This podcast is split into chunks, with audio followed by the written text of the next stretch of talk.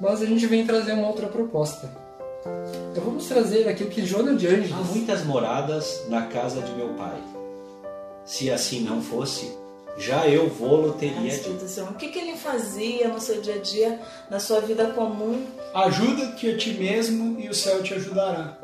Quem somos? De onde viemos? Para onde vamos? Inteligência suprema, causa primária ou causa primeira de todas as coisas.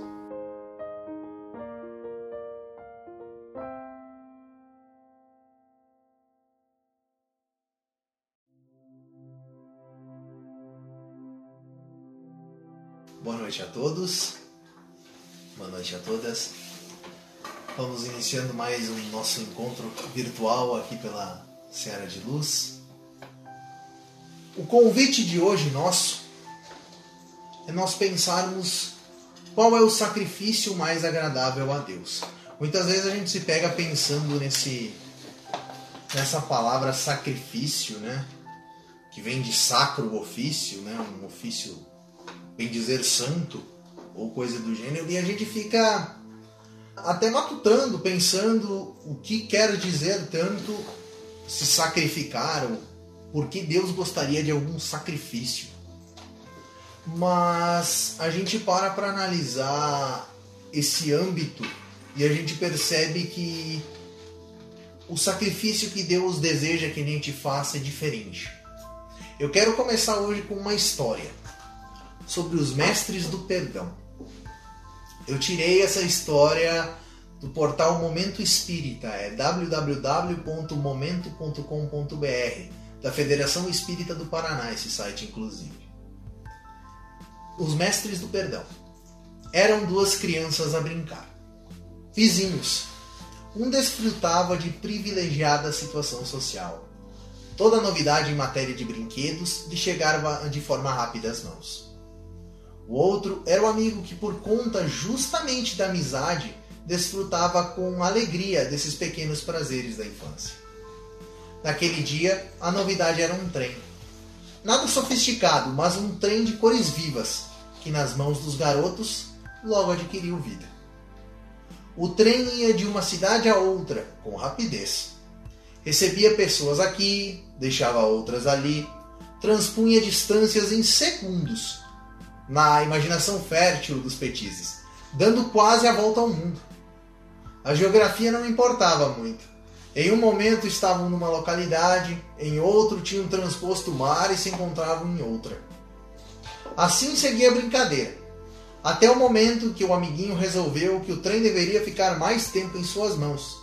Afinal, o dono do trem o detinha em demasia, e ele fazia as viagens mais longas e mais emocionantes. A conta disso começou uma discussão. O trem é meu e eu fico com ele o tempo que eu quiser. Mas eu sou seu amigo e seu convidado. Você tem que me deixar o trem. E uma pequena disputa se travou. Os dois meninos agarraram o trem, cada um puxando de um lado. Puxa daqui, puxa dali, e o dono do trem puxou com mais vigor. Caiu e o brinquedo lhe bateu na fronte e o feriu de leve. Mas a dor da batida e um pequeno filetezinho de sangue que logo apareceu fez com que o choro começasse.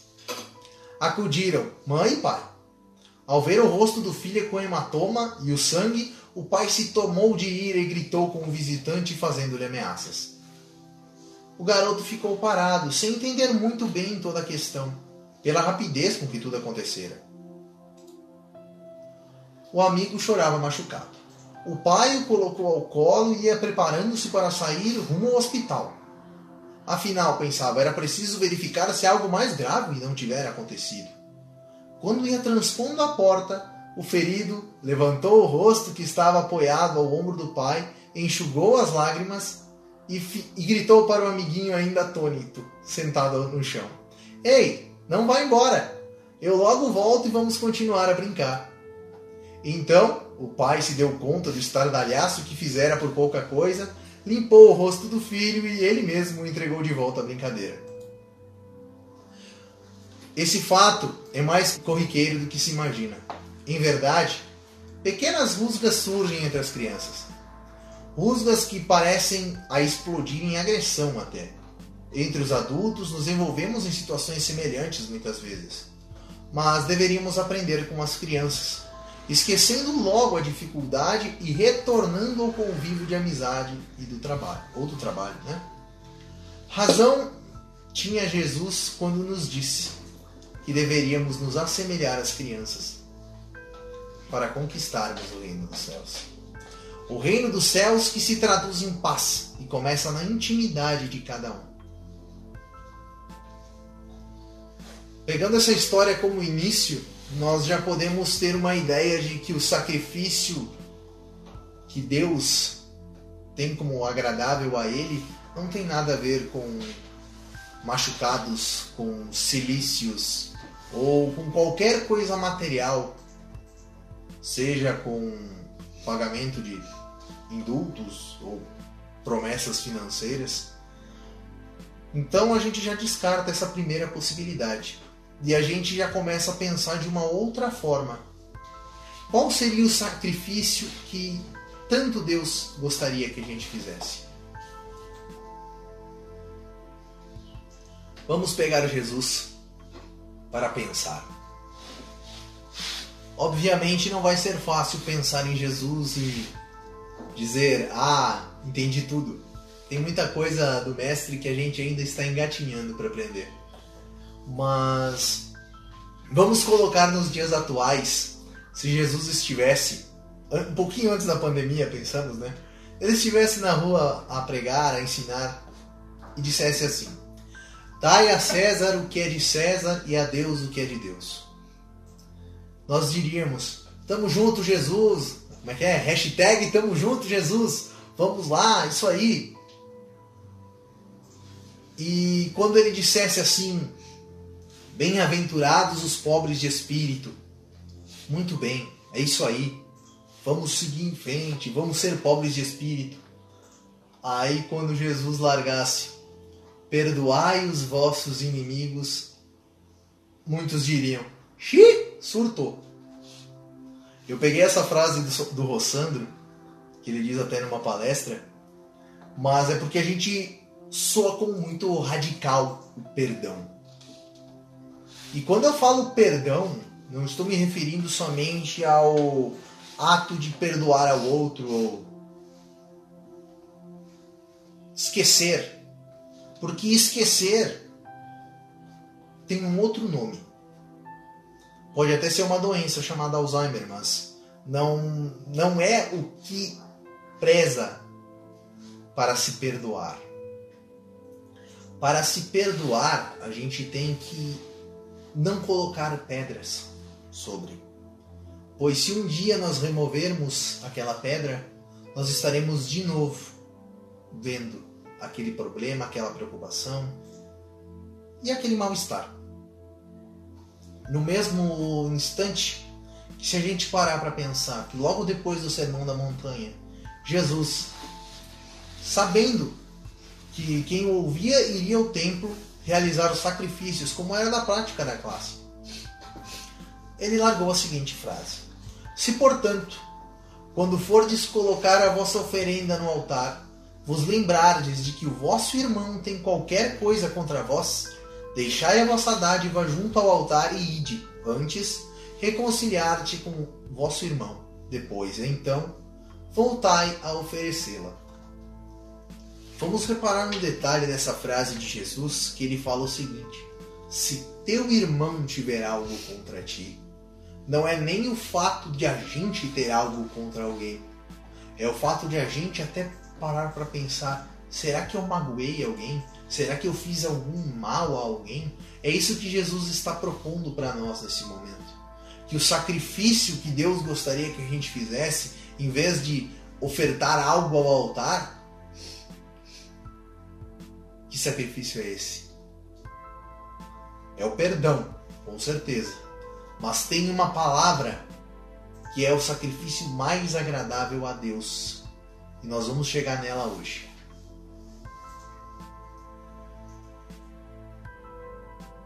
Jesus nos demonstra que o homem deve fazer do seu próprio ressentimento, que antes de se apresentar a Deus ou a Ele para ser perdoado, é preciso haver perdoado e reparado os males que tenha feito algum de seus irmãos.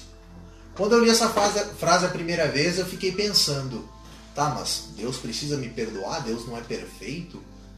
E agora não vou me recordar qual palestra que eu vi, mas que falava exatamente dessa questão das leis divinas. E quando a gente para para analisar, tanto que foi falado em outras palestras que vocês podem acompanhar lá nos podcasts sobre as leis divinas, inclusive, Deus nos deu a consciência e lá estão escritas todas as leis divinas. Quando a gente está julgando alguém, a gente está treinando o nosso julgamento também. Então, quanto mais a gente apontar o dedo para os outros e mais a gente estiver julgando os outros, mais nós estamos condicionando a nossa consciência para nos julgarmos quando chegarmos no plano espiritual. Mais estaremos aumentando a nossa carga de, não digo remorsos, mas digo de sentimento de que perdeu muitas oportunidades.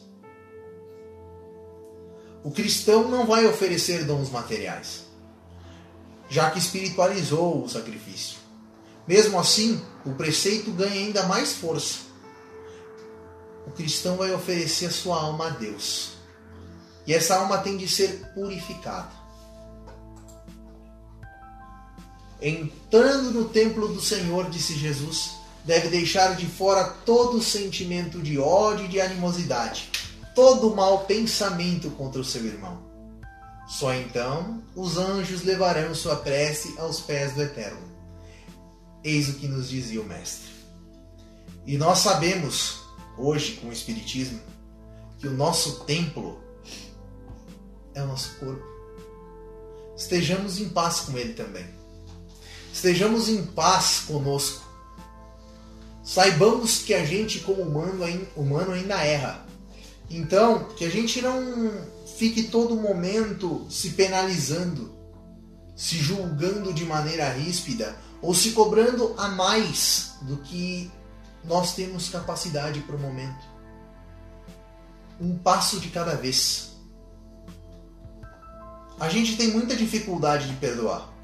Não somente as pessoas, mas também instituições. Um exemplo que eu quero citar é aproveitar esse momento de pandemia. E uma coisa que muitas vezes eu já me peguei fazendo também. Quando a gente sai na rua, tem 300 pessoas com máscara e uma pessoa sem. E a gente sempre vê a uma pessoa sem, mas a gente não vê as 300 pessoas com máscara. E muitas vezes a gente se esquece que essa pessoa pode nem ter condições até de comprar essa máscara. Então é um momento que a gente tem que cuidar essa animosidade. Os nervos estão a mais à flor da pele nessa época? Sim, estão. Então é um momento da gente treinar mais ainda o perdão. Mas nesse momento que eu falo isso, não é para que a gente comece a se culpar a, a não se perdoar. Se assim como eu, vocês aí do outro lado também ainda acabam fazendo isso muitas vezes, é o momento de dizer de agora em diante eu vou tentar parar. Não é o momento de se penalizar, de se jogar para baixo, de dizer, mas olha só por que eu não me toquei disso antes. Não. É o momento de dizer: até esse momento eu não tinha pensado nisso. Agora em diante eu vou tentar fazer algo diferente.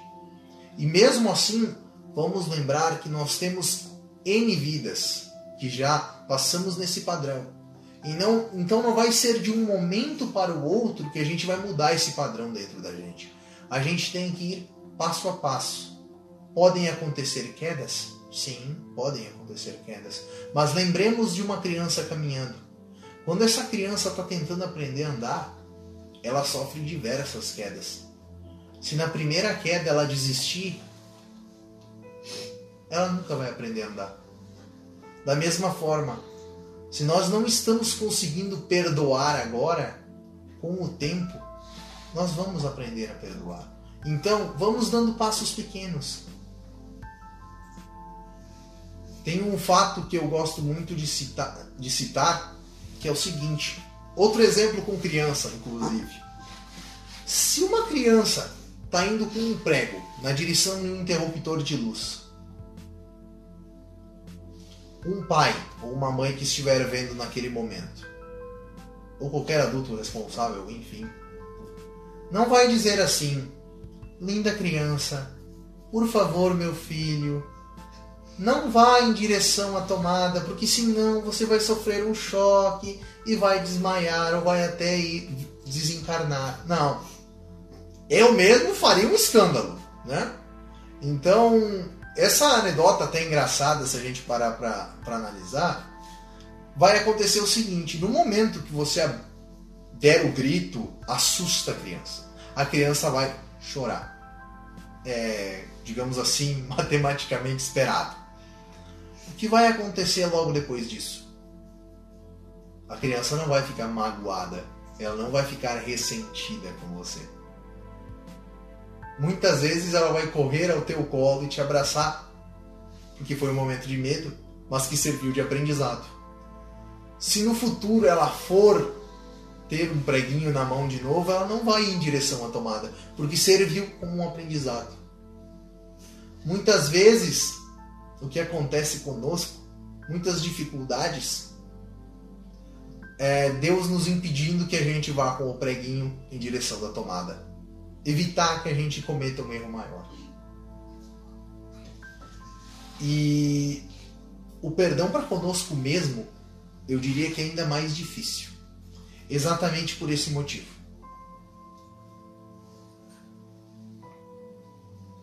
Mas como se perdoar? Como se aceitar? Né? Um exemplo que eu gosto muito de citar, aliás, dois exemplos. Um é de Bartimeu, que era cego e ele usava uma capa dada pelo governo romano, que o Império Romano era muito organizado, então até para você pedir esmola você tinha que ter uma capa que dissesse lá: essa pessoa é um miserável vive de esmolas, senão não poderia pedir esmolas, né? E era uma capa vermelha, se não me engano, se não me falha a memória. E essa capa vermelha, escrito isso, permitia que essa pessoa recebesse esmola de outras pessoas. E Jesus estava passando por ali e Bartimeu, que traduzindo seria filho de Bar, né? Filho de Timeu, estava ali sentado e começou a gritar: Jesus, filho de Davi, tem de piedade de mim. E as pessoas que estavam ali perto começaram a dizer, mandar ele ficar quieto, enfim. E ele, Jesus, filho de Davi, tem de piedade de mim. E aí vocês estão me perguntando, já, já vi até umas caras me olhando torto aqui. Como assim, filho de Davi? Davi em função da árvore genealógica, digamos assim, tá pessoal? Não que eu não tô viajando na maionese, eu sei que é filho de José, tá? Mas filho de Davi pela pela descendência de Jesus, tá, pessoal? Como ele era o Messias, estava lá no Antigo Testamento que viria de. Isso é um tema para outra palestra, senão eu vou me alongar muito. E no momento em que Jesus ouviu ele, e disse para ele vir até ele, Bartimeu largou a capa. Ele não olhou para trás. Ele aceitou e disse: Jesus vai me curar. Eu vou voltar a ver. E ele largou a capa. No momento em que ele largou a capa, com certeza alguém já foi pegar, pois muitas pessoas não tinham se alistado e não podiam viver de esmolas, então precisam daquela capa para poder receber esmolas. Então ele deixou para trás aquilo ele se permitiu dar um novo início à sua vida. E da mesma forma Zaqueu. Zaqueu fez, foi de uma forma uh, diferente pelo fato de que ele, ao invés de ir ao encontro de Jesus, ele subiu num sicômoro, uma árvore, né, para ver Jesus. E quando ele fez esse movimento para buscar o mestre, para vê-lo, Jesus percebeu que era o momento de se aproximar dele também. Então é o momento da gente fazer o nosso movimento, o nosso sacrifício de buscar o Mestre. Mas que sacrifício é esse, Mateus? Vamos chegar lá. Hoje em dia, temos um discurso criado, principalmente pela mídia, para nos sentirmos pobres, incapazes, até burros e feios, uh, pois em troca disso a gente acaba fazendo o quê? Compramos.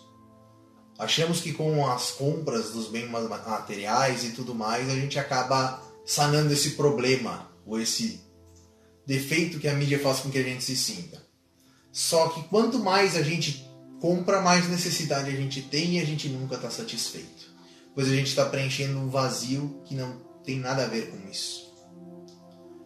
Mas a gente tem o costume de idolatrar muitos atores, atrizes e músicos, enfim, é, entre tantas outras pessoas.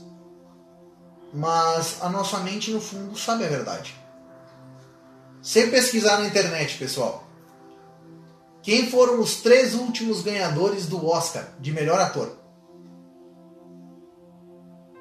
Ou de melhor atriz? Melhor filme?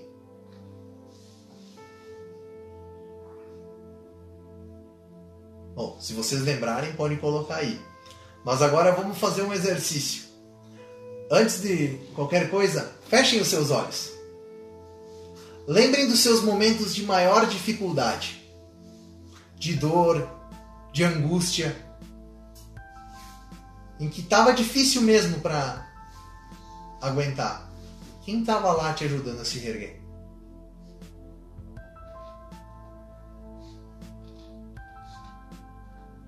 Então, o sacrifício mais agradável a Deus é o do orgulho.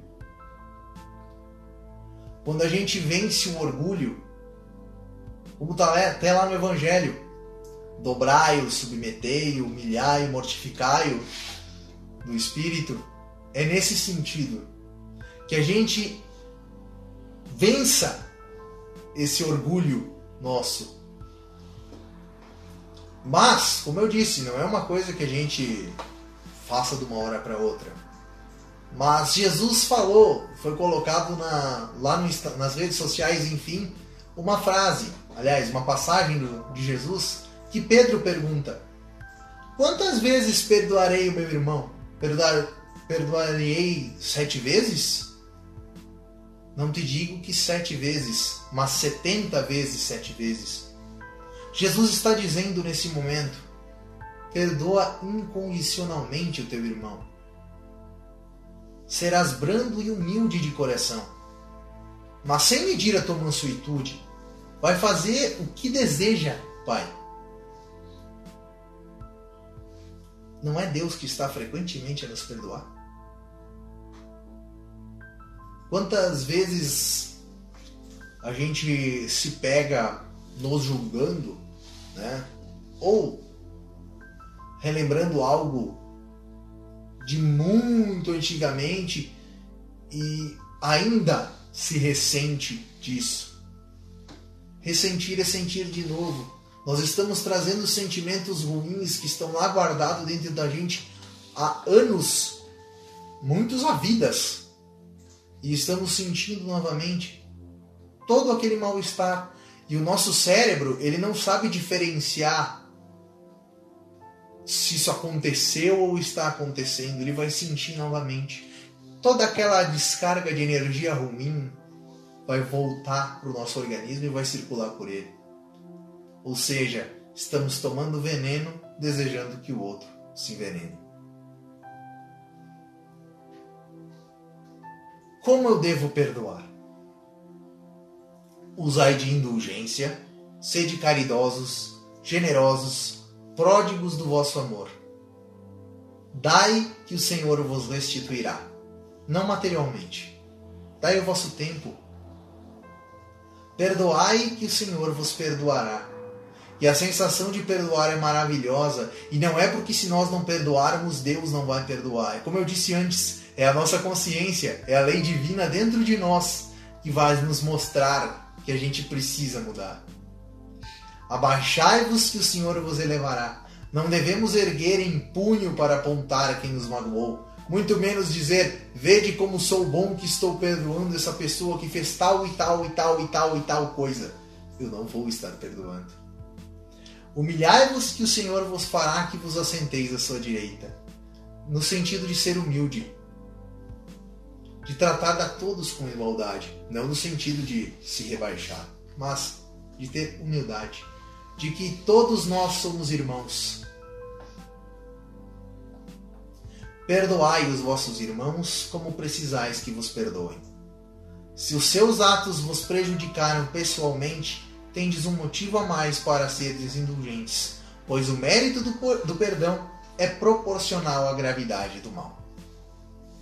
Tem uma história que eu, que eu já ouvi o Rossandro, eu já não sei se até não foi dito em alguma palestra, mas é do Potinho. Não sei se vocês conhecem a história do Pote. Vamos imaginar que você levantou antes da pandemia ali, né? Tá indo pro trabalho, tá? Segunda-feira de manhã, você levanta cheio de energia, bem disposto. Eu não tô sendo irônico, tá, pessoal? Você levanta cheio de energia, bem disposto. Põe o, sua melhor roupa para ir trabalhar, sai de casa. Só aquele dia o carro não resolveu não funcionar e você resolveu ir de ônibus. Você entrou no ônibus, sentou. E o ônibus do Mãe Duas ficou cheio e pessoas estavam de pé, né? E você percebeu que tinha uma pessoa bem na tua frente que estava com um tom meio pálido, assim, tá? Meio esverdeado. E no balançar do ônibus, quando você percebeu, essa pessoa acabou vomitando em você.